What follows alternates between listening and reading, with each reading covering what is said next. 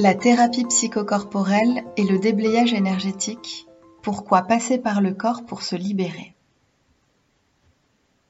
Notre corps connaît toute notre histoire, il représente notre inconscient. En lui se sont figées nos souffrances, nos incompréhensions, nos peurs depuis notre première cellule.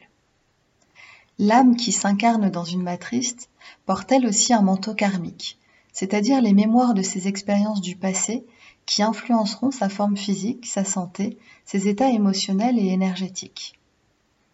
En réalité, nous sommes une mémoire, une mémoire géante, imprégnée de notre propre histoire et de l'histoire collective humaine.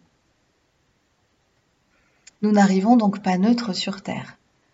Nos structures de matière et d'énergie sont déjà modelées et imprégnées par une multitude d'informations positives et négatives accumulées avant, pendant la grossesse, et au moment de la naissance. Le nouveau-né n'est pas une feuille blanche. Sa vie a commencé bien, avant qu'il ne soit visible pour nos yeux. Il porte en lui tout un monde et le monde depuis sa création.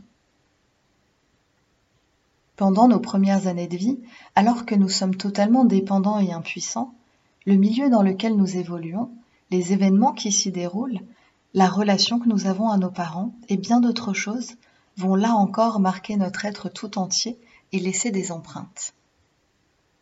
La sécurité, les repères, l'amour, l'attention, la considération et le respect sont les ingrédients indispensables au bon développement de l'être humain. Tout ce qui ne va pas en ce sens est une violence pour l'enfant qui ne comprend pas, se sent démuni et mal aimé. Ces empreintes de souffrance se forment d'autant plus rapidement que l'enfant n'a pas encore la parole. Il ne peut donc pas poser de questions ni demander d'explications. Il va alors interpréter et se croire responsable de tous les dysfonctionnements, les manques, les épisodes critiques dont il est le témoin. Les stress en tout genre se figent alors en lui avec plus ou moins de profondeur. Son corps se contracte, se crispe, se replie, s'atrophie, se paralyse. Des nœuds énergétiques se forment et provoqueront par la suite malaise psychique et maladies physiques. Le corps a donc besoin de se libérer de ses cuirasses. La compréhension et l'analyse intellectuelle ne suffisent bien souvent pas pour retrouver l'harmonie, car la racine de la souffrance se situe à un autre niveau. En thérapie psychocorporelle, le corps prend la parole et permet la reconnexion avec des parts souffrantes, anciennes et oubliées, à l'origine de troubles récurrents au présent. Il est fascinant de constater comme une situation peut se débloquer rapidement et rétablir un courant psychique harmonieux lorsque tous les corps sont pris en compte. Comme les engrenages d'une montre, chacun a sa fonction et aucun ne peut être ignoré. L'approche holistique invite à harmoniser l'être dans toutes ses dimensions. Libérer les énergies bloquées, depuis des années, c'est retrouver la fluidité du corps, la clarté de l'esprit, la liberté des émotions. C'est sortir des schémas et suivre enfin le, chemin de son âme. Alors en pratique, aucun contact physique n'est nécessaire.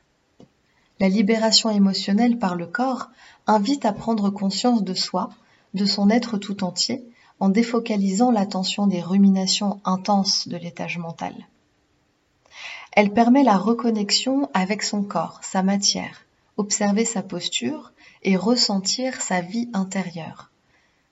Les manifestations physiques, les émotions, les pensées, le flux énergétique. C'est ça la vie intérieure. Cette pratique ouvre aux connaissances oubliées. Elle permet de relier le mal-être du présent à l'événement racine du passé. Il devient ainsi possible de comprendre son histoire en remettant les pièces du puzzle dans l'ordre et de restructurer cette partie souffrante à laquelle nous n'accédons pas en restant dans le mental. Le corps nous indique où se situe le blocage par ses manifestations diverses douleur, crispation, froid, chaud ou autres sensations. Et l'information se débloque, laissant arriver à la conscience des moments charnières de la vie refoulés depuis très longtemps. Vous savez, le caillou dans la chaussure minuscule au départ, mais qui semble devenir une lame de rasoir au fil des pas. Cette pratique rend autonome. Elle apprend à accueillir ce qui se vit sans peur. Elle autorise l'émergence des émotions qui peuvent ainsi se libérer et nettoyer l'être, plutôt que la contraction et le repli inhérents à nos éducations. C'est une reconnexion profonde, une expérience directe du moment présent et l'éveil à la responsabilité de soi et de sa vie. Dans cette pratique, nous sommes acteurs, nous ne subissons plus passivement l'action de quelqu'un ou de quelque chose. C'est nous qui décidons pour nous. Cette approche est une véritable philosophie de vie. Une fois expérimentée, elle s'installe et ne repart plus jamais. Parce qu'il n'existe pas de billet retour pour la conscience qui se déploie.